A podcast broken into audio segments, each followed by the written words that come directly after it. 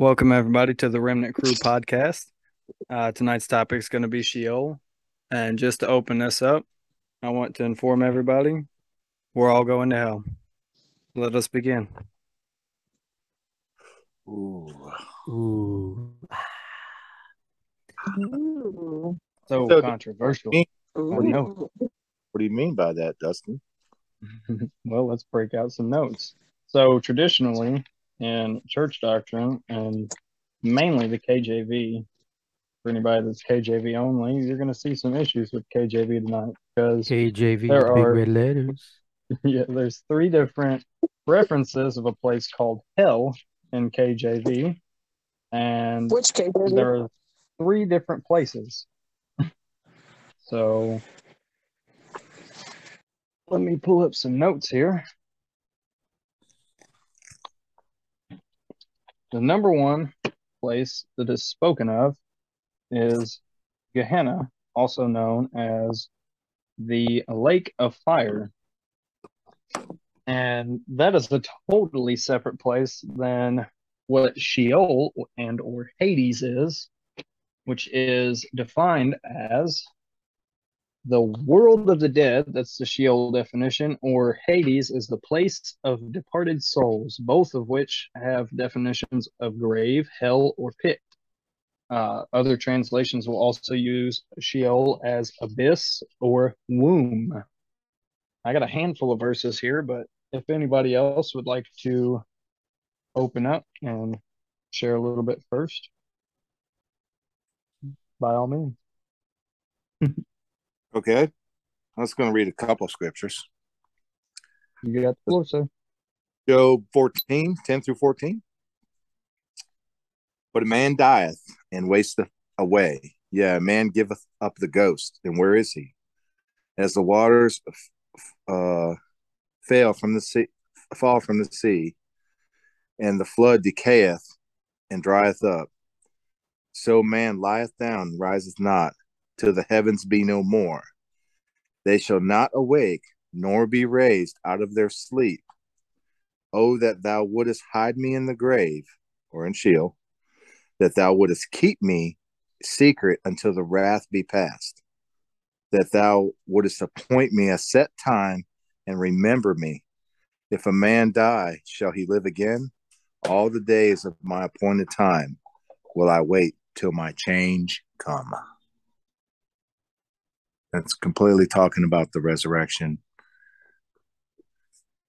When it says my angel will come, and he doesn't want to see the the wrath of God. When it says that thou wouldest keep me in secret until the wrath be past. There's a scripture in Isaiah says, Come, children, go to your rooms, but for a little while until the indignation has passed. What y'all think? uh, Where was that at again? That is in Isaiah. And I'll get it to you. Uh, um, I think it's Isaiah 26. Hold on a second. I gotta go to my phone on that one. I got I got notes. I got a whole thing on Sheol in here. I did a study that a couple of years ago. All right, Isaiah 26, 19. It says, um, we'll start with 19. It says, Thy dead men shall live together with my dead body, and they shall arise. Awake and sing, you that dwell in the dust. For thy dew is the dew of herbs, and the earth shall cast out the dead. Come, thy people, enter into thy chambers, and shut the doors about thee. Hide thyself, as it were, for a little moment, until the indignation is past. For behold, the Lord cometh out of his place to punish the inhabitants of the earth for their iniquity. The earth also shall disclose her disclose her blood, and shall no more cover her slain. So it's like here comes Yeshua back, and he says the dead in Christ rise first, and those uh, who are re- uh, alive and remain will be caught up in the air. And I think this is that moment where it says, "Come, my people, go into your rooms for a little while," because Jesus said He went to go prepare a place, And in his father's house there are many mansions, many rooms. Go Yeah. go to your room for a little while. Just go get prepared because we're gonna do the marriage supper of the lamb after he gets back. and the Lord's gonna come out of his place and punish the inhabitants of the earth. Doesn't say he's gonna destroy everybody though. Nope. It's not appointed to the righteous. The wrath. We go through Correct. tribulation, which we Right. see that even in uh, our modern canon with people like Job. I actually have a verse that I'm going to read from him here in a second, but I'm going to start with uh, Jubilees, actually. Nice.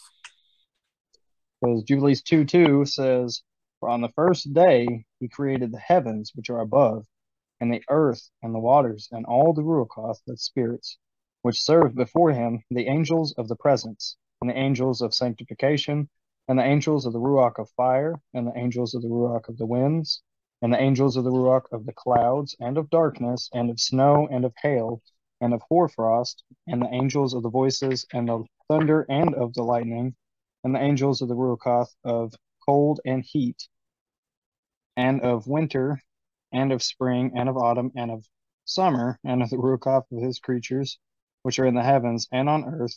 He created the abysses and the darkness, evening and night, and the light, dawn and day, which he has prepared in the knowledge of his heart. And thereupon we saw his works, and praised him, and lauded before him on account of all his works. For seven great works did he create on the first day. Notice that word abysses. That's the key in that phrase right there, what I wanted to point out. And then you spoke of Job. Pull up my notes because Job says, chapter 11. I thought I left my bookmark here, but apparently I did not. Maybe I did. Hang on. I did. Okay, good. Uh, so in 11, Job 11, starting in 7, it states this Would you find out, Eloah, by searching or search out the end of the Almighty? It is higher than the heavens. What would you do? Deeper than Sheol. What would you know? Their measure is longer than the earth and broader than the sea. So that gives kind of a um, a space comparison. You know, he's he's referencing the heavens as being this high up place, and then referencing Sheol as this deep down place. Yes. And it's essentially the way I like to explain it is it's basically a pocket in the earth that has gates that are being guarded. And well, we know now the Son has the key, the Son being Messiah, Yeshua HaMashiach, has the keys to the gates of the pit of Sheol. Yes. Also, you mentioned that you know the Most High. He's he's up high. He's the Most High. He sits at the Most High place. Yeah. And Yep. in Ezekiel um, thirteen, it says, "And you should know that I am the Lord when I have opened your graves on my people and brought you up, up out of your graves." It doesn't say He brought you down from heaven. You're in Sheol. That's why He brings you up. Yeah. Yep. Mm-hmm. Uh, this is kind of going to be like a double fold uh, study because when talking about this, you're also going to talk about, you know, basically where do you go when you die? You know, you don't go, you go to Sheol, you don't go to heaven. You Right. Know? And it'll get into what the spirit is, you know, that that life giving force that God gave you at birth, at conception.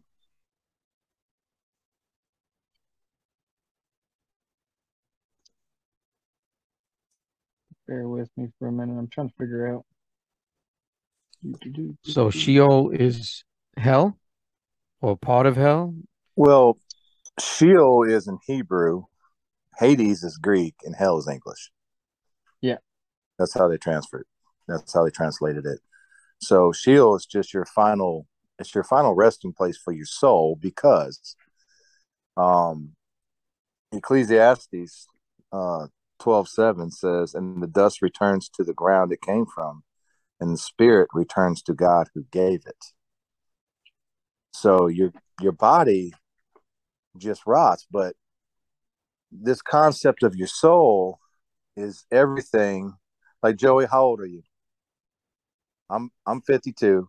How old are you, Joey? 55. You're 55. I am. And you kicked the bucket four years now. Okay. Everything that we did in our life makes up that soul. All of our memories, our experiences, because when we come back out of that grave, we're going to remember what we didn't, you know, what we did or didn't do, because we're going to be judged on those things. So there's something that has to stay preserved in order to be judged on those things. So your your body rots because people get blown up by grenades and eaten by sharks and crabs, you know, uh, burned to death. So your body just di- disappears anyways. The spirit, once God decides that you have served your purpose or whatever you're going to do here, it goes back to Him. And then, but there's still the soul. Now, Jesus says, He says, do not fear the one that can kill the body, but fear the one that can destroy the body and the soul in Gehenna. Now, Gehenna is the lake of fire because that's where you're just destroyed. There's no more, there'll be no more any anything left of us. No memory, no nothing. Your soul is completely destroyed. But God, being so merciful, He allows us to, He, he puts us in a, a safe spot um, to where our soul is preserved. And then when we're resurrected, we get a new body, a spiritual body. And he, when he comes back, he brings the the spirit, that life giving force, and puts it back in your body. And um, I think Ezekiel puts it like this in 14, after he says um, that he will he will owe my people um, or I read I read 13 and 14 it says, And you should know that I am the Lord, when I have opened your graves, O my people, and brought you up out of your graves. And I shall put my spirit in you, and you shall live. So we can't live without that spirit. That's the life giving force. But our soul, it's like our download, you know, it's like our it's our hard drive. all in, all of our information's in there, and he preserves that for us. That's that's what I get out of it. And then when we when we're resurrected, we get that new new body and that and he writes that law on our heart because we've been down here practicing it. And now he writes it on our law or writes that law on our heart permanently to where we'll never transgress his laws ever again. And he does that after he puts that spirit back into us and we live again. so when we when we die, our going to into Sheol. Well, your body just rots, your soul, who you are. Your body's not necessarily, yeah, it's the look of yourself, of who you are. But God doesn't forget that because Jesus looked the same when he came up out of the grave. And, but it's about your soul. You remember the rich man and Lazarus when he says, um, there's a great gulf fixed between us? And Lazarus was in the bosom of Abraham. And I was going to get the rich man was on the other side of Sheol because there's two sides, according to Enoch. Isn't there? Dustin, can you find that? According to Enoch, there's two sides of Sheol. Oh, I'll see put... yeah, I and have a few side, from Enoch. Side for the side for the righteous and the side for the unrighteous. Yeah, uh, you if you want to look for that real quick, I want to give. Uh, I'm going to read the parable of Lazarus real quick, and then okay. from also the uh, thief on the cross, because I know everybody's going to ask about the thief on the cross. uh, so the rich man and Lazarus. We're going to start in Luke 16, verse 19. It says. But there was a certain rich man who used to dress in purple and fine linen and lived luxuriously every day. And there was a certain beggar named Lazarus, being covered with sores, who was placed at his gate, and longing to be fed with the crumbs which fell from the rich man's table. Indeed, even the dogs came and licked his sores. And it came to be that the beggar died, and was carried by the messengers to the bosom of Abraham. And the rich man also died and was buried. And while suffering tortures in Sheol, having lifted up his eyes, he saw Abraham far away, and Lazarus in his bosom. And crying out, he said, Father Abraham, have compassion on me, and send Lazarus to dip the tip of his finger in water and cool my tongue, for I am suffering in this flame. But Abraham said, Son, remember that in your life you received your good, and likewise Lazarus the evil. But now he is comforted, and you are suffering. And besides all this, between us and you is a great chasm has been set, so that those who wish to pass from here to you are unable, nor do those from there pass to us. And he said, Then I beg you, Father, that you would send him to my father's house, for I have five brothers. Let him warn them, lest they also come to this place of torture. Abraham said to him, They have Moshe, Moses, and the prophets, let them hear them. And he said, No, Father Abraham, but if someone from the dead goes to them, they shall repent. But he said to him, If they do not hear Moses and the prophets, neither would they be persuaded, even if one should rise from the dead. Right oh, that's about Yeshua. Prophecy. Yeah, there's a prophecy. Um, I love it. And then here's the thief on the cross, and I'm going to make a comparison here. But it says, and this is Luke 23, starting in 39, it says, And one of the evildoers who were hanged was speaking evil of him, saying, If you are the Messiah, save yourself and us. But the other responding rebuked him, saying, do you not even fear Elohim, since you are under the same judgment? And we, indeed, rightly so, for we receive the due reward of our deeds. But this one has done no wrong. And he said to Yeshua, Master, remember we remember me when you come into your reign. And Yeshua said to him, Truly I say to you today, you shall be with me in paradise. Now, at first glance, that seems like he's talking about heaven, right? Well, if we go to Second Esdras, uh, also called Fourth Ezra, which is part of uh, Ezra. It's actually in the Bible, but for some some unknown reason, they failed to add the rest of it. you know, men making decisions and whatnot. Uh, so this is chapter four of Second Esdras, and it starts in verse seven. It says, uh, "He said to me, and I believe this is Uriel, the angel Uriel. Uh, he said to me, If I had asked you, How many dwellings are there in the heart of the sea? Or how many springs are there at the fountainhead of the deep? Or how many streams are above the firmament? Or which are the exits of hell? Or which are the entrances of paradise? Perhaps you would say to me, I never went down into the deep, or as yet into hell, neither did I climb up into heaven. So, uh, it seems apparent that the unrighteous side would be fitting to call hell, and the righteous side would be fitting to call paradise. Based on this, and that word hell could definitely be just used uh, from the translator there. Did you find the uh, the one yeah. in Enoch yet? Yes. Oh, go ahead, brother. It says um, Yes, chapter 22. Let me hold on. Let me double check something because I, I need to make sure um, it's the same 22 in, in this other book. Um, let me double check here.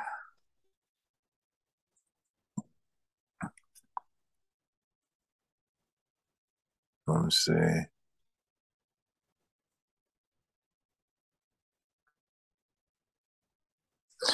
Okay, I'm gonna. I'll read this one because it's the R.H. Charles. It said, "From that, from thence, I proceeded to another spot where I saw on the west a great and lofty mountain, a strong rock, and four delightful places. Um, internally, it was deep, um, and very smooth, as smooth as it had been rolled over. It was both deep and dark to behold." Then Raphael, one of the holy angels. And we're always told there's seven administering spirits of God, but we only know of Gabriel and and, and Michael in the 66 game. Well, here's Raphael, one of the holy angels who, who was here with me, answered and said, These are the delightful places where the souls of the dead will be collected for them. For them were they formed, and here will be collected all the souls of the sons of men. These places in which they dwell shall they occupy until the day of judgment and until their appointed period. The appointed period will be long, even until the great judgment. And I saw the spirits of the sons of men who were dead, and their voices reached to heaven while they were accusing. Um, then I re- then I inquired of Raphael, an angel who was with me, and said, Whose spirit is that, the voice of which reaches to heaven and accuses? He answered, saying, This is the spirit of Abel, who was slain from Cain, his brother, and who will accuse that brother until his seed be destroyed from the face of the earth, until his seed um, perishes from the seed of the human race. And at that time, I required respecting him and respecting the general judgment, saying, Why is one separated from another? He answered, These separations have been made between the spirits of the dead, that thus have the spirits of the righteous been separated, namely by a chasm, by water, and the light above it. Remember when uh, Abraham said there's a great gulf fixed between us? And yeah, that's what he's talking about right here. And then the same and in the same way, likewise, our sinners separated when they die and are buried in the earth, judgment not overtaking them in their in their lifetime. Here the souls are separated, moreover, abundant is their suffering until the time of the great judgment. The cast um I can't I don't know that word, the castation castigation and the torment of those who eternally execrate whose souls are punished and bound there forever. So you remember in Revelation where it says the souls cry out from underneath the altar, and he says, "Rest but a little more, a little while," and he gives them white robes and tells them until you know their brother was killed in the same manner that they were killed. Um, this all really, I mean, this lines up with everything in the 66 canon. Yep. We- Hebrews eleven four came to mind. We just don't get this um, detail, you know, because it even, Jesus even explains, he's like, hey, you know, you're, you know, Lazarus, I believe the person that was, he was talking to, the, the rich man, was Caiaphas. Because Caiaphas had five brothers. And he says, Go tell my five brothers. He says, If they won't believe somebody resurrected from the dead, how will they believe Moses? No, if they don't believe Moses, if they don't believe Moses, how shall they believe someone resurrected from the dead? You know, Right. To back up to further um uh institute what Enoch was saying there. uh huh. Uh Hebrew, Hebrews eleven four states this by belief Abel offered to Elohim a greater slaughter offering than Cain, though through which he obtained witness that he was righteous, Elohim witnessing of his gifts. And through it, having died, he still speaks. Yes. His his blood cries out. What what did God say in uh he said, What did you do? He said, Your brother's blood cries out from the earth. That's You know. Genesis. Yeah. Yeah, the life is in the blood. Yep. And he spilled his blood. You know, a lot of people they, they stray away from these books because it's just their tradition.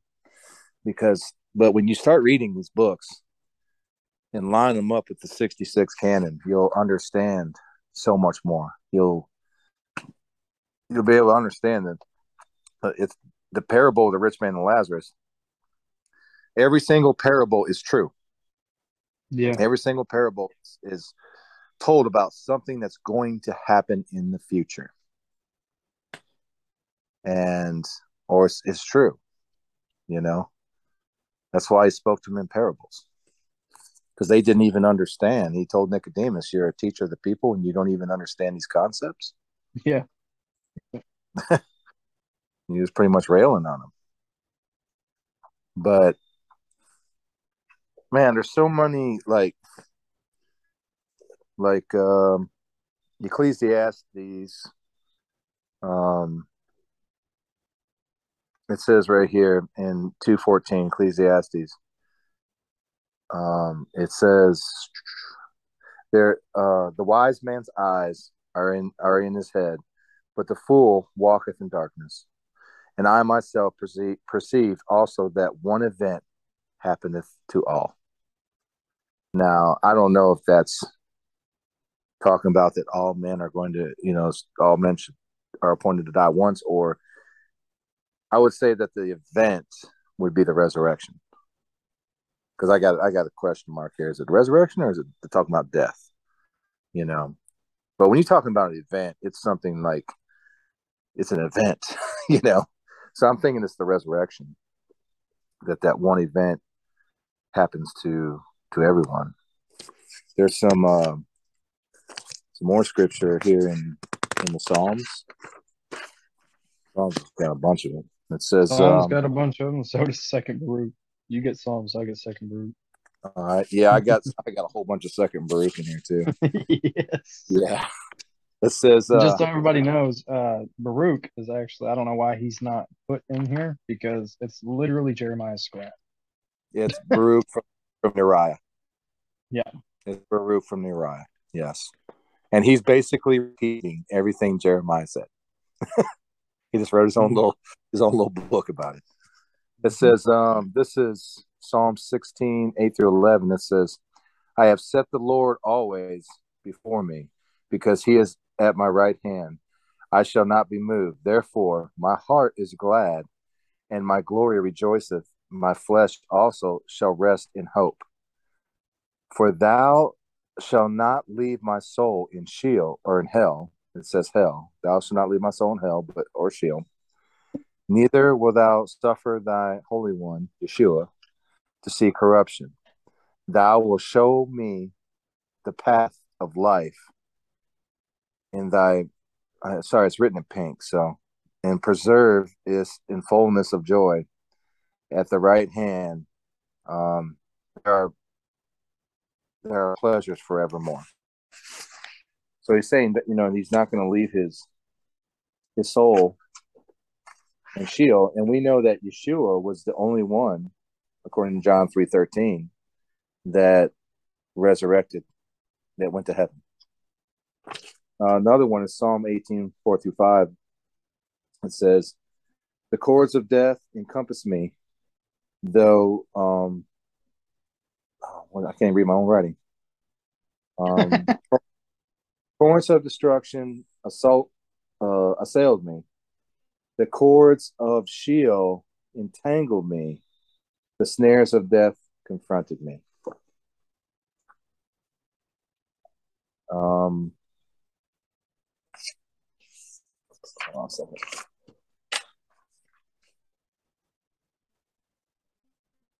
All right. What Psalm 89, 48 says, What man can live and never see death?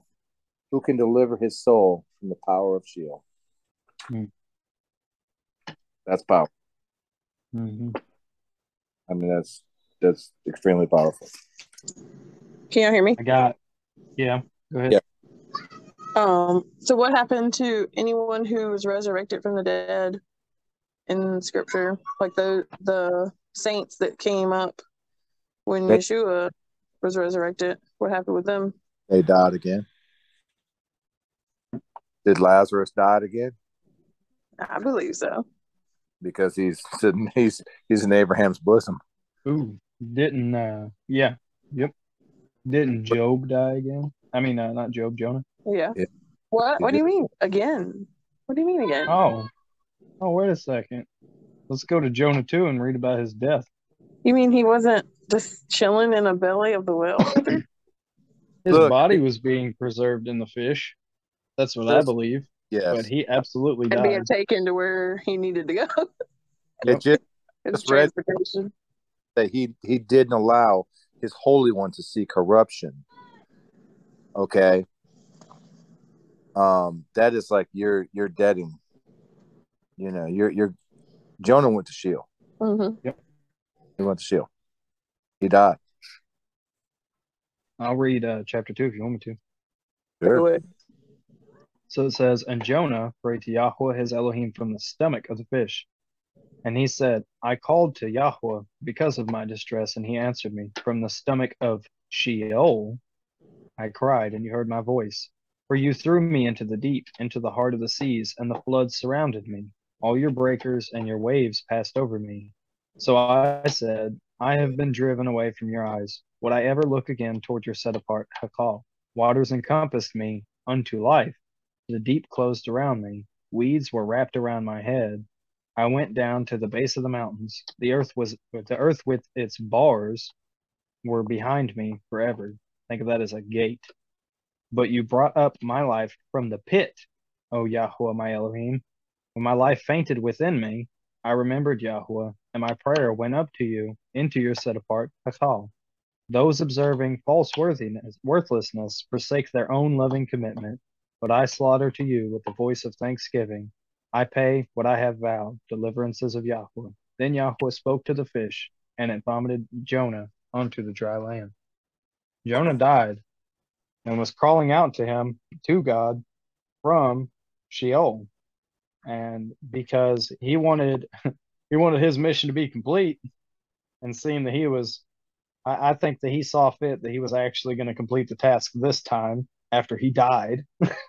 it took him dying for him to be like, look, man, I'll do it.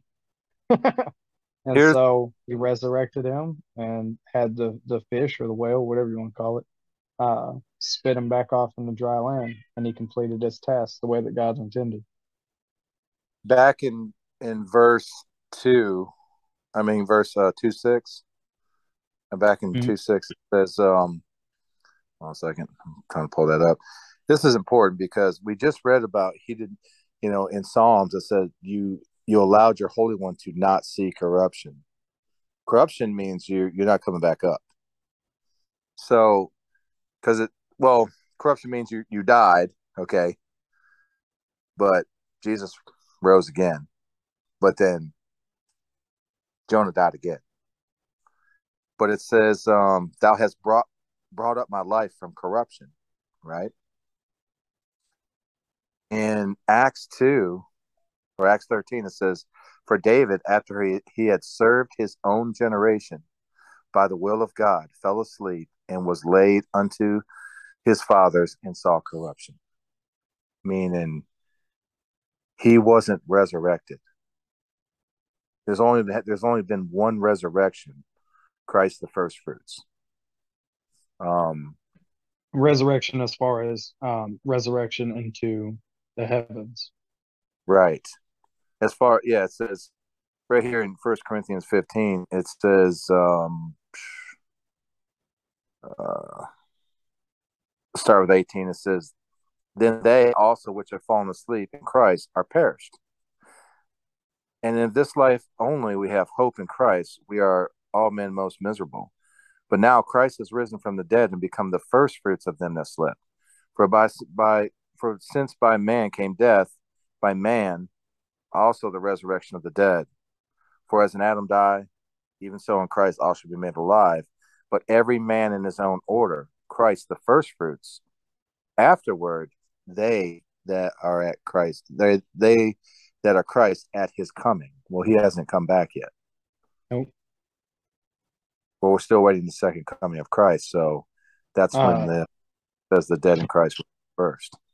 Second Baruch 30 goes along with that, actually. I'll read that. It says, And it shall come to pass after these things, when the time of the advent of the Messiah is fulfilled, that he shall return in glory. Then all who have fallen asleep, all those who have died, in hope of him shall rise again.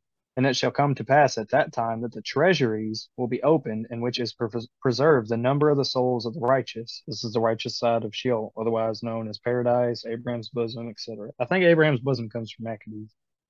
Uh, yep. And it says, And they shall come forth, and a multitude of souls shall be seen together in one assemblage of one thought, and the first shall rejoice, and the last shall not be grieved.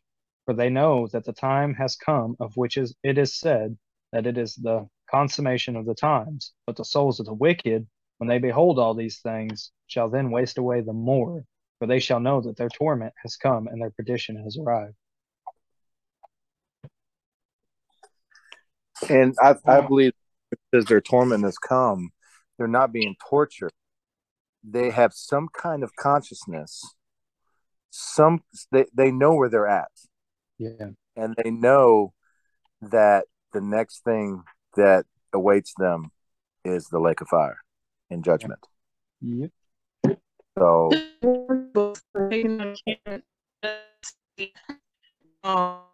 like you're breaking up. You are like, a robot man. Oh, Robot. gosh. All right, what about now? What about now? Good. Good. Am I good? Yeah, Yeah, you're good now. Am I good yet? Okay.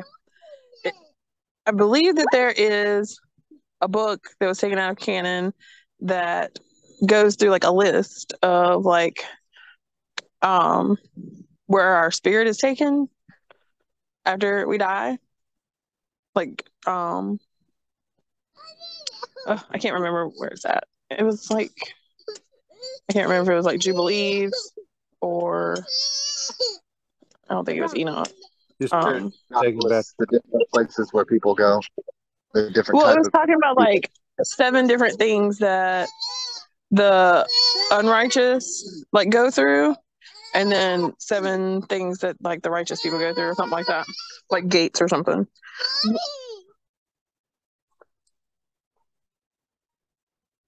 Hmm. I want to point out you were talking about um, torment. That word torment, which everybody says, you know, they're they're burning in the flames.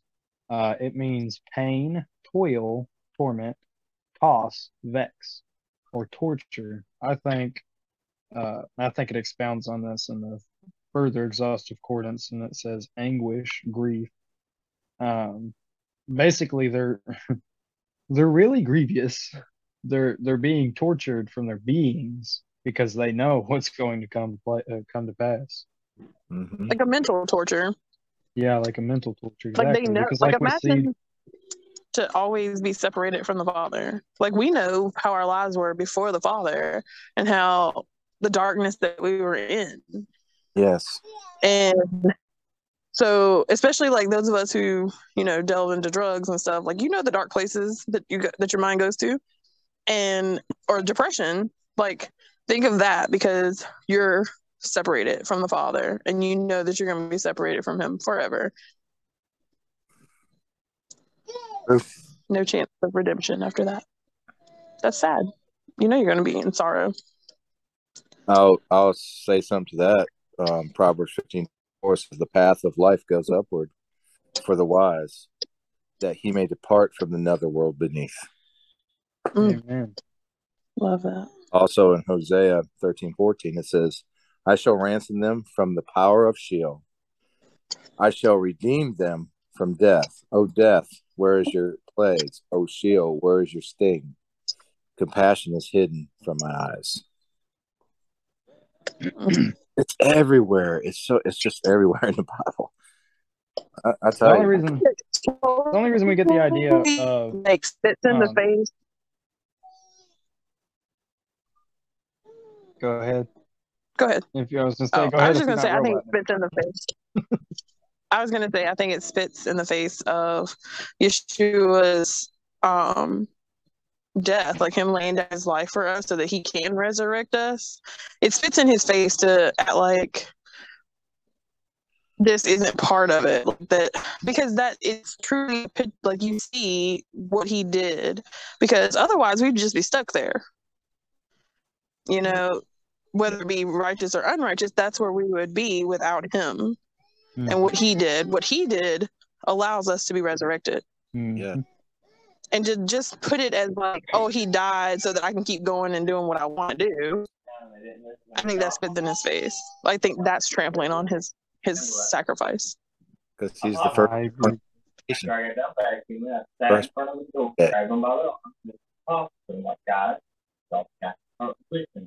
Kayla, mute yourself.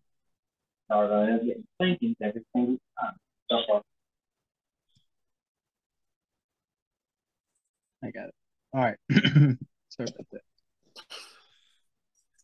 Yeah, it Uh, kind of it's like it's like the Sadducees too, Mhm. saying resurrection and believe in it, or the people that err that's saying that the resurrection, you know, preterists that's saying the resurrection's already passed, when he's the one that's going to resurrect you.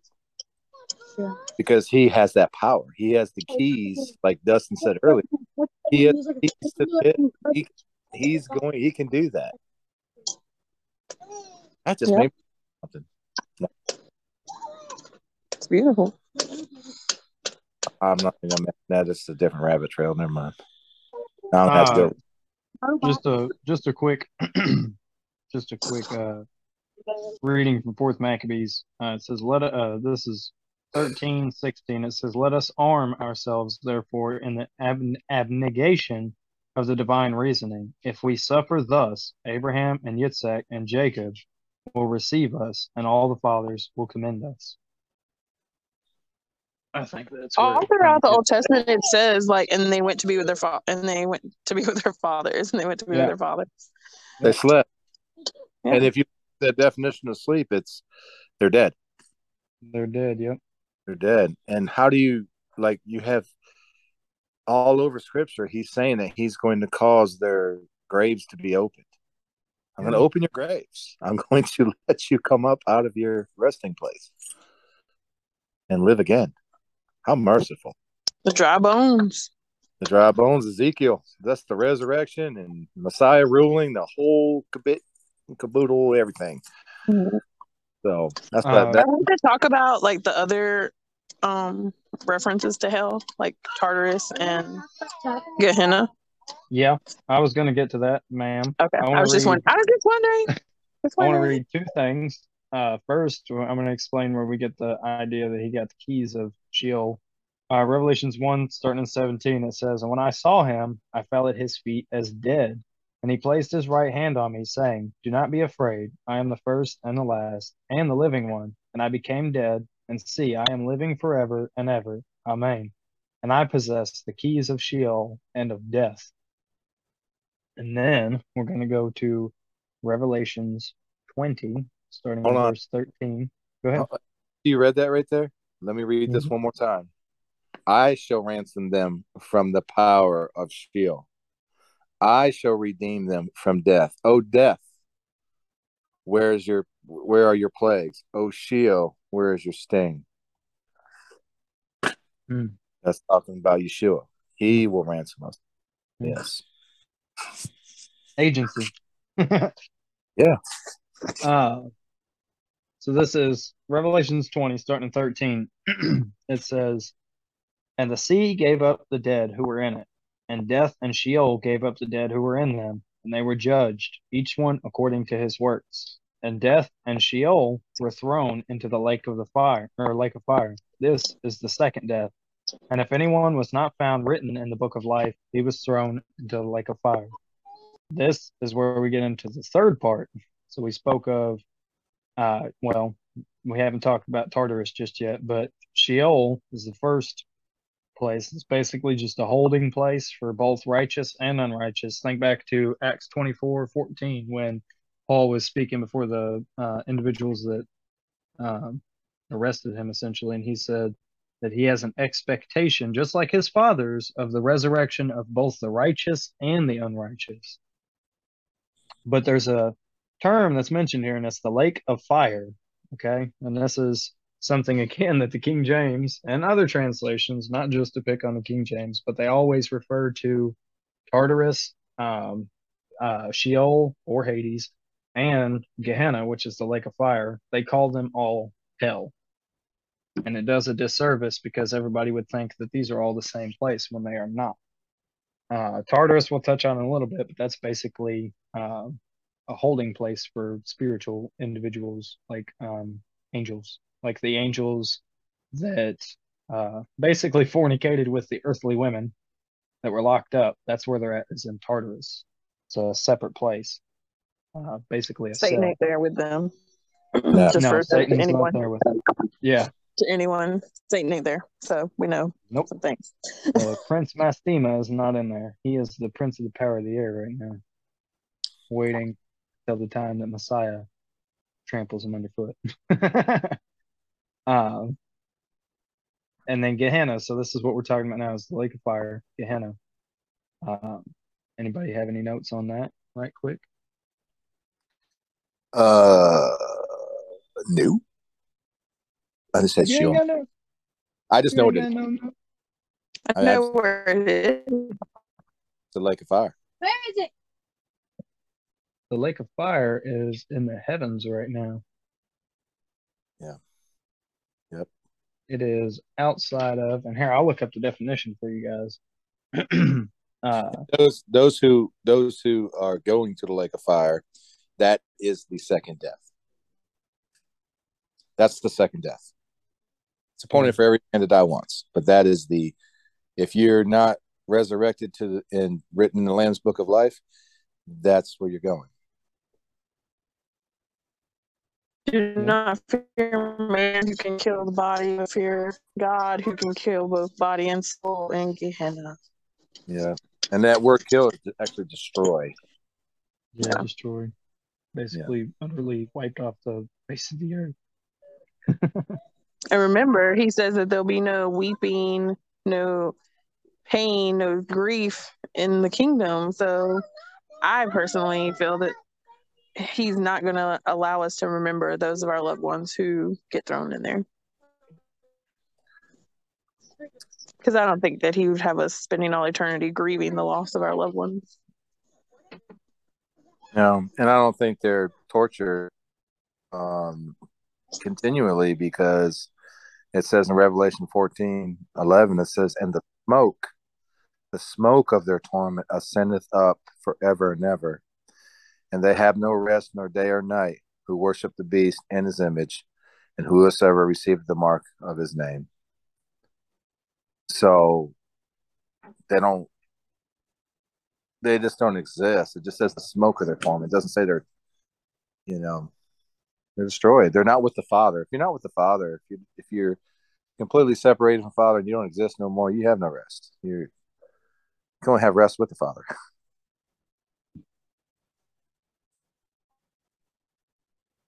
eternally separated. You cease to hmm. exist. Mm. Yep.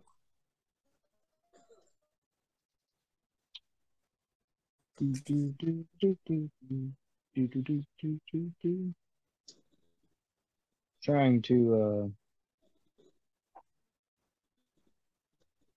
there it is.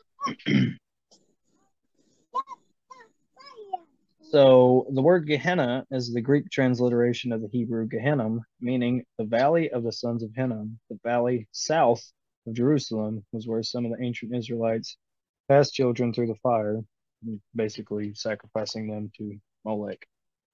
Um, Yeah. Yeah. So here's here's something that I found from what's his name, Rabbi Kimhi, I think is his name. Um, and this is an account given from him, and it says the idea is that the Valley of Hinnom lay just south of Jerusalem, immediately outside its walls, and that all the refuse and waste from Jerusalem was burned there, and it was pretty much the most disgusting and horrifying place on earth. Some people use this historical tidbit to make the point either to paint a picture how foul, vivid, and terrible hell would be. This is why Messiah used uh, Gehenna um, to paint his picture says uh, vivid terrible hell would be, or alternatively, to suggest that there is no eternal hell. And the references Jesus makes to the fires of hell and torment was simply a reference to this burning trash pile. Now, that was a caption before that, or before the rabbi, and he says this Well before the time of Jesus, the valley was also used as a refuse heap. The people in the surrounding areas dumped their trash in Gehenna, where it burned day and night, a fire that never went out. It smoldered there beneath the surface, incinerating the rotting, smelly garbage. New garbage was piled on top of the old decaying garbage, rotting fish, slimy vegetation, decaying human refuse of every imaginable sort. And as you know from experience, a dump without flies is a dump without garbage. The flies laid eggs on the surface of the dump, so just imagine the hundreds of thousands of squirmy, wormy maggots living there, eating the rotting refuse. All the while, under the surface, the fire still burned devouring the putrid garbage days and weeks past. It says it was a fire that burned forever, where the worm did not die, and there went there and where people went to throw their trash, grimacing from the stench, gritting their teeth in revulsion, never venturing too close for fear of falling into the abhorrent abyss. In times of war, decaying human flesh mingled with the rotting garbage Imagine the vile uh, vision. When Jesus spoke of Gehenna, his hearers would think of the valley of rotting, worm infesting, or infested garbage, where the fire always burned, smoke always lingered, and if the wind blew just right, a smell that sickened the sense awaited or wafted in the air. So, the reason I bring that up, uh, and I know that it says it talks about uh, burning forever, everything burning forever. I We'll agree with talk about Jimmy. the I don't. fire burning forever. Yeah, the fire burns forever. Uh, so the reason I bring that up is because Can y'all hear me? yeah, Basically, Yahweh is saying that if you don't live right, okay, now you're robot.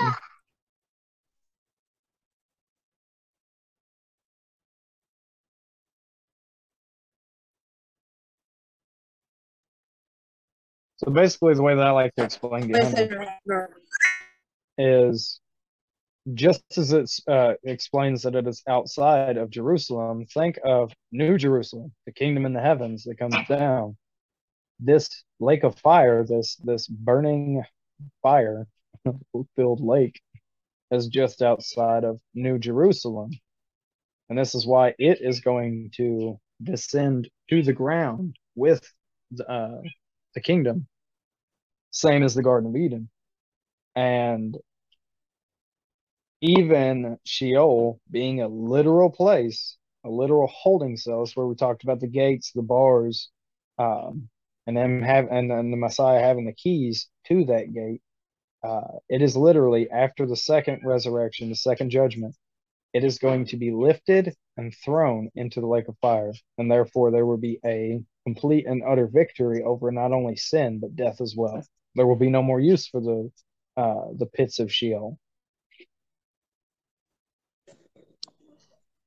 Imagine, like, it, it makes me think of like the outer darkness, you know, like they'll be cast into outer darkness. Like we just read about, um, Gross, dark, like. It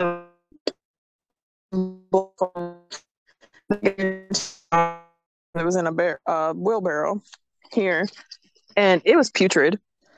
And like, like, like that rabbi was saying, like on the top layer of that was just the those maggots of the black soldier flies, and but the smell was so rancid. And if you know anything about composting, you know that the heat Yeah. is what breaks everything down. Like it stays hot in there and it heats it up and essentially is burning and breaking all that down. Like, and that's what came to my mind, like reading that or hearing you read that is like, like a compost. It's burning it, it's breaking it down and making something new. Yeah.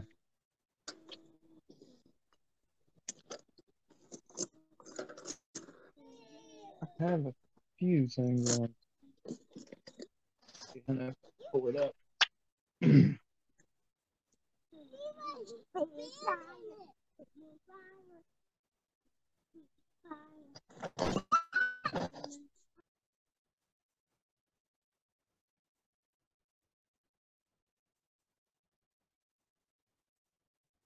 All right, so Isaiah 51, 7 through 8 it says, Hear me, you that know judgment, the people in whose heart is my law. Fear not the reproach of men, and be not overcome by their contempt. For as a garment will be devoured by time, and as wool will be devour- devoured by a moth, so shall they be consumed. But my righteousness shall be forever, my salvation for all generations. Consumed. This means they're going to be consumed. it's, it's it's not an eternal burning.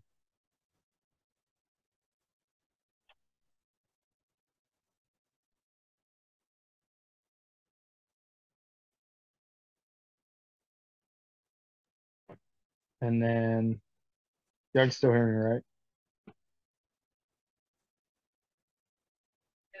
Okay.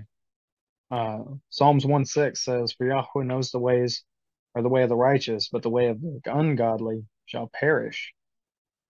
We know that everybody dies, so what is this talking about? It's the second death.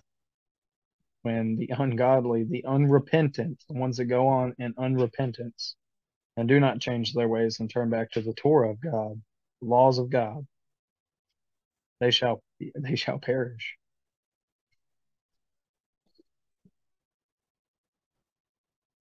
And then the most famous verse in the world, John 3:16. For God so loved the world that he gave his only begotten son, that whosoever believeth believeth in him shall not perish but have eternal life. So who gets eternal life? You can't be burning for eternity if you don't have eternal life. The righteous get the eternal life. Proverbs 15:5 and abounding righteousness is great strength, but the ungodly shall utterly perish from the earth. It's also a reward. There's also a reward there because when the souls cry out from underneath the altar, and you know, God makes a promise that wickedness will it won't always strive with man. Yeah. That you're going to be, be rewarded for walking like the Messiah and doing the behavior of God. You'll be rewarded. And part of that reward is not having to strive with wicked people anymore. Yeah. That's part of that reward. And that's beautiful. You know, there's people out here that are that are lost. There's people out here need you to pray for my son Nick. Um, I'm not gonna get in details. Just pray for him. There's people that are, you know, under the influence of, like you said, drugs and stuff, dark places, and doesn't necessarily mean they're wicked.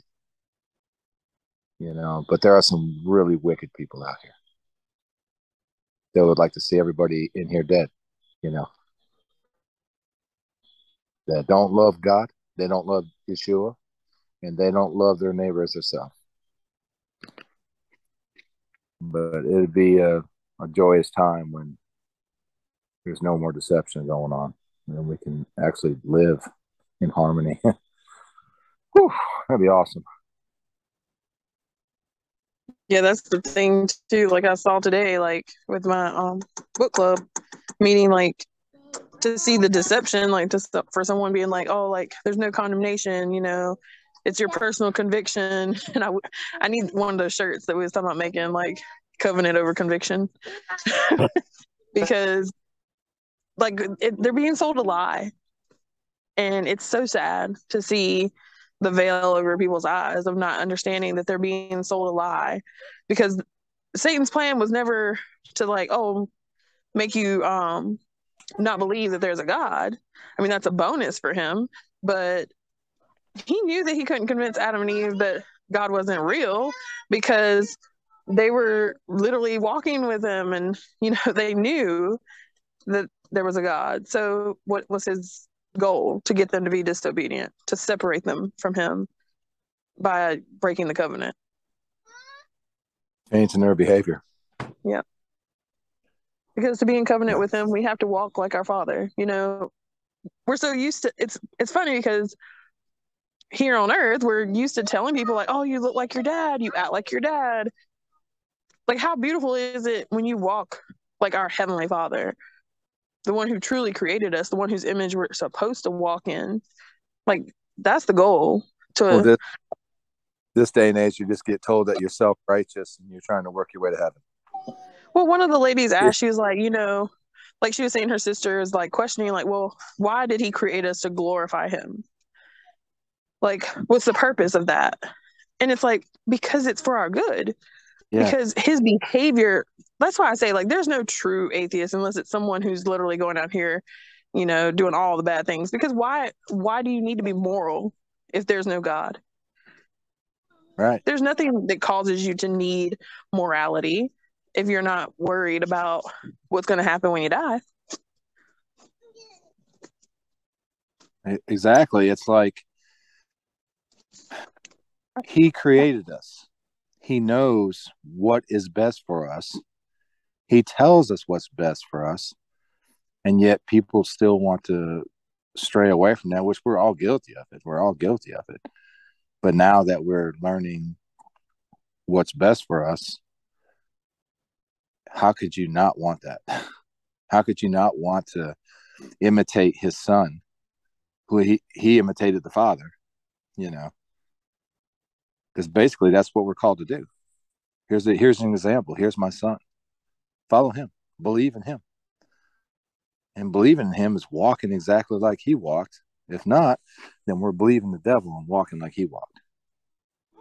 We had to eat of his flesh and drink of his blood.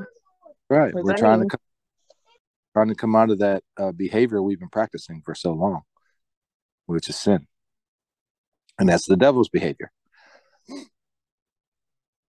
Yeah. That's why we should never really take it personal or anything, you know, which I'm guilty of it too. We're just trying to show other human beings that they're made in God's image and that his son is real. And the devil's really good at, at what he does. He's good at deception. Bob will let you know that too. He said when he's loosed out of his prison for yet a little season, he's going to go and deceive a lot of people after the kingdom is down on the ground. That's how good he's, you know, he's good at that. Plus, you know, men love darkness rather than the light. Says that. They don't come to light unless their deeds be reproved.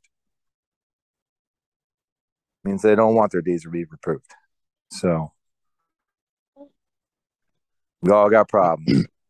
we all got to discuss our problems. We all got issues, and that's why we come to this group to, you know, it's not a social club.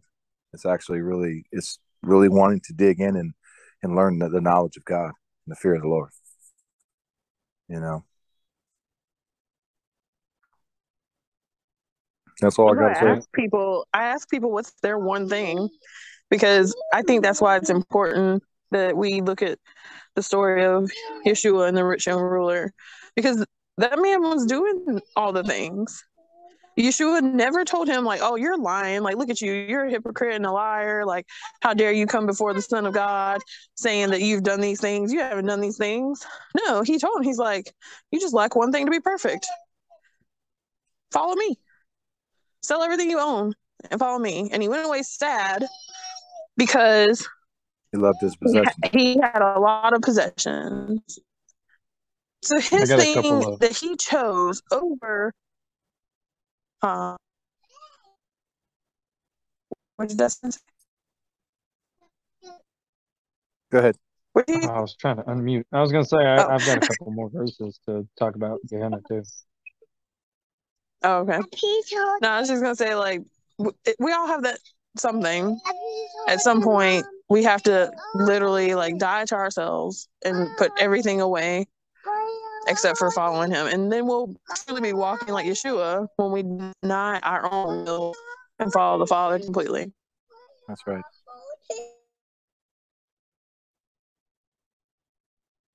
That's right. Go ahead, Dustin.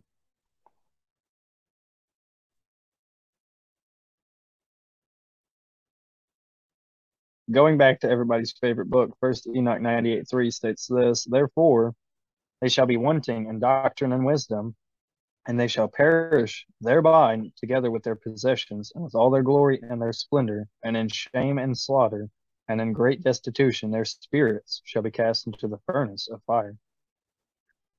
Psalms 38, uh, 18 through 22 states, Yahweh knows the ways of the perfect, and their inheritance shall be forever. They shall not be ashamed in evil time, and in days of famine they shall be satisfied. For the sinners shall perish, and the enemies of Yahweh, who at that moment of their being honored and exalted, have utterly vanished like smoke. The sinner borrows and will not pay again, but the righteous has compassion and gives. For that for they that bless him shall inherit the earth, and they that curse him shall be utterly destroyed. And then first Ezra, uh, or fourth Ezra, my bad, uh, seven sixty one states this. or I'll, I'll start in 60. So also is the judgment which I have promised, for I will rejoice over the few that will be saved, because these are those who have made my glory to prevail now, and through them my name is now honored. I won't grieve over the multitude of those who perish, for these are those who are now like mist and have become like flame and smoke. They are set on fire and burn hotly and are extin- extinguished. That word extinguished means gone. Yes. This is why, like we talked about earlier, don't don't fear those that can that, that can kill the body, but, but, but fear him who can kill the body and the spirit, because it It's will like- be extinguished, put out like- forever. It's like having a candle and blowing it out. There's no more fire, No more. Life. There's no more life in you.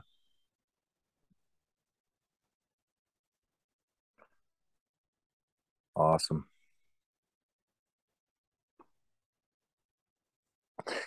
Hey, I gotta I gotta jump off here. I gotta do some stuff, get ready for work tomorrow.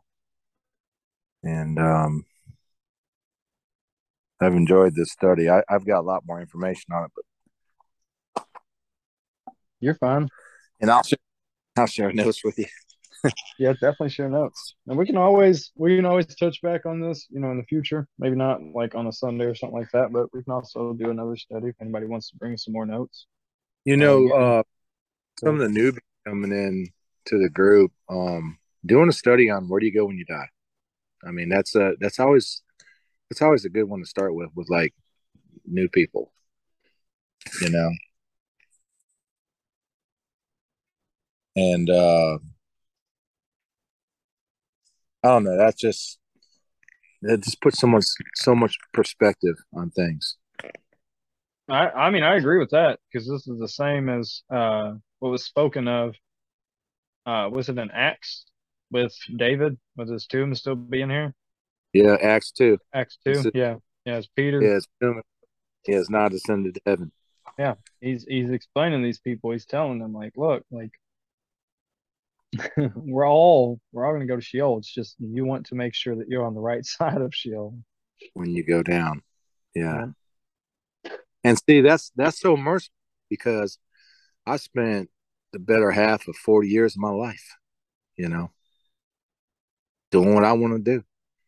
And God showed me mercy in my 40s to let me know, well, you can do what you want to do, but I'm going to show you this because you asked for the truth. And it's up to you to whether or not you want to follow it. I'm giving you a choice. I'm giving you the blessing, the curse right now, bringing them to your mind. Know, and he showed me mercy and showed me what I should be doing. And I just, I just thank the Father that I wasn't so stubborn and pigheaded and prideful at that point in my life because I was being broke down, you know, that I knew this was the truth. So, and now I'm in here with great, great people, you know, my family. Isn't the gospel beautiful? Repent, for the kingdom is at hand. Yes, it is, Janie. Great That is segue. Yes, it is. Thank and God. do you, hey, do you repent all at once in one? no it's No. an, an No. repentance Okay. man until the day you die Yeah, it's a lifetime. Like, No, hey. but you've dedicated dedicated your life to that lifetime walk. Makes you strong. All right, family, y'all keep talking. Um, I'll put it here, and um, I'll sure be talking to you here tomorrow or the next day. all right So- love you brother shalom thanks I love you. Love out. you, Dad. Thanks for your Jimmy, wisdom. shalom.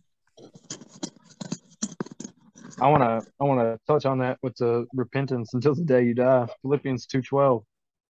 So that, my beloved, as you always obeyed, not only in my presence, but now much rather in my absence, work out your own deliverance or your own salvation with fear and trembling. For it is Elohim who is working in you, both to desire and to work for his good pleasure. It's an eternal thing till we descend. Um, hopefully, you descend into the right spot.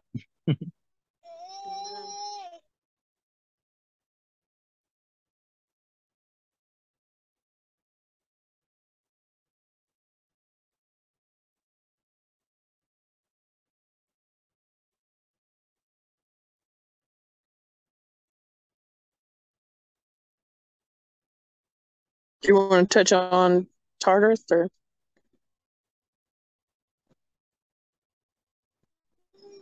We can. Uh, the I'll be honest, the only thing I have for Tartarus is one verse, and that's Second Peter two four.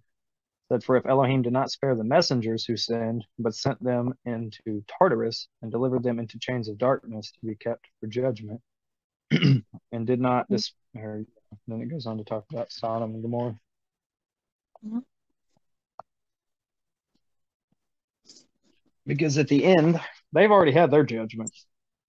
They've already had their judgment. They didn't get shown they didn't get shown the same grace as us because they should have been listening to from the beginning because they had the law. And that's what's important to created for. understand. Yeah, they were they were They created to be ministers of the word to us. Yeah. That's why you go all throughout the uh, scriptures and it talks about how angels gave the word, gave the Torah to us. You know? Uh, and I Y'all know found a couple of the verses. word minister means? Servant. Yep, they were supposed to serve us, telling us the Mm. truth of the matter, giving us the Torah. Um, let us hear the truth.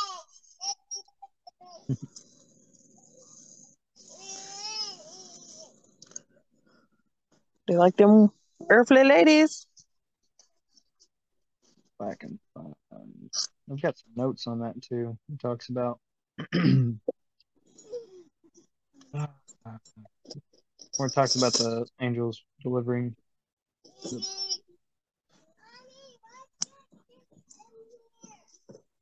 Looking, looking, looking, looking. Why so many?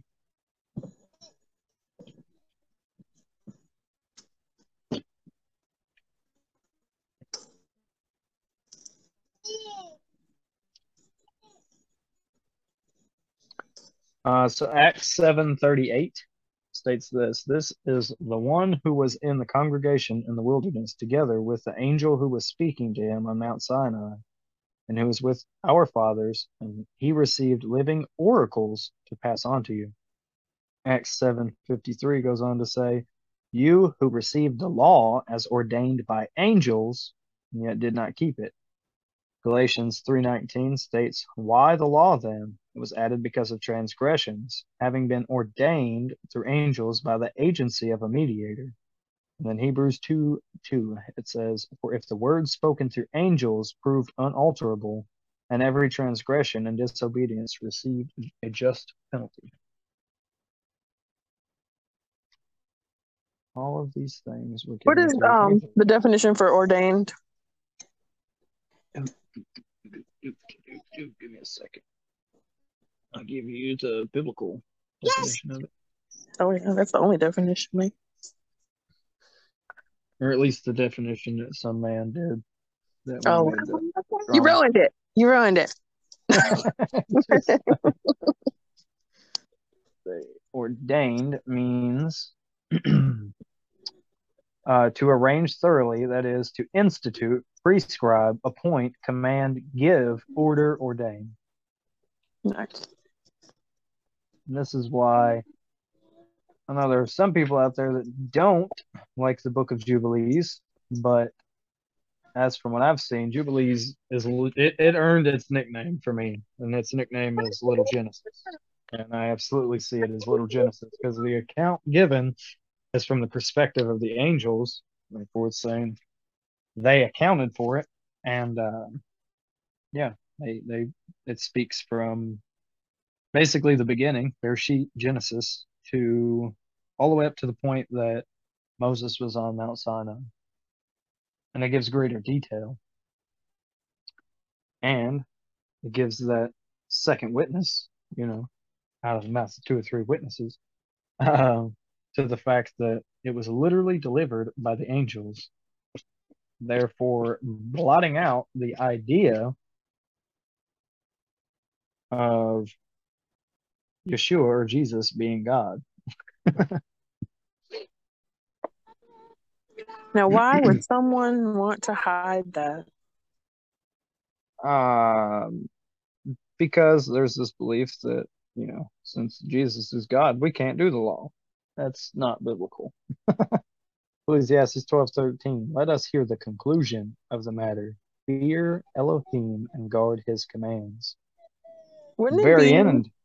Go ahead. Wouldn't it be just like the enemy to deceive the body into mm-hmm. believing that they can't be obedient to the Father? Because it was his goal from the beginning to deceive us into breaking covenant. Because then we belong to him. Because you can only serve one master. If you're not serving Yahweh, you're not in his covenant, whose covenant are you in? Who have you come into agreement with? I submit there's only one covenant that everybody should yearn to be in, and that is Mhm. the covenant of New Jerusalem, the kingdom to come. Some people call it the new covenant, but we know that the new covenant is not is not instituted or inaugurated, if you will, until the resurrection. This is why we have faith. Those who died before Mhm. will not receive the promise without us. Or we won't receive the promise before them. How does it go? It's in Hebrews like 11, I think. Uh, good Those question. haven't, those haven't died not receiving the promise. Yeah, I think it's at the very end of Hebrews. Yeah, 39. These all, having had testimony given to them through their faith, didn't receive the promise. God having provided some better thing concerning us, so that apart from us, they should not be made perfect. Perfect meaning their glorified bodies. Resurrected in the new covenant where the law is written on our hearts. Because that would be perfect, Mhm. right? That would be perfect. God's law is called perfect. The Torah of, of Elohim is called perfect. Then it would make sense that we are called perfect when it is written on our hearts. And I don't know about you guys, but I'm not perfect yet, even though I understand that Ezekiel 36, being a prophecy about the new kingdom, does speak to what the Holy Spirit does. It has not been perfected in us. Therefore, it's not written on our hearts. Because if it's written on your heart and always in your mind, then how or why would you stray away from it? You wouldn't. You'd be walking it out perfectly forever. And I can't do that. I still fail. You know? And that's what I don't understand because when I tell people that they're not supposed to sin anymore, because Yeshua told us, go and sin no more, Yeah. they get really angry. But then those same people say we're in the new covenant. Yeah. And in the new covenant, the law is written on our hearts and we won't sin anymore. Make it make I can't. I'm just mere man. And speaking to the resurrection, like uh, with the parable of Lazarus, they won't believe Moses and the prophets. Why are they going to believe me? Where's everybody? Was it that that me uh TikTok that's going around? You have no choice but to obey the law of Moses. I am the law of Moses.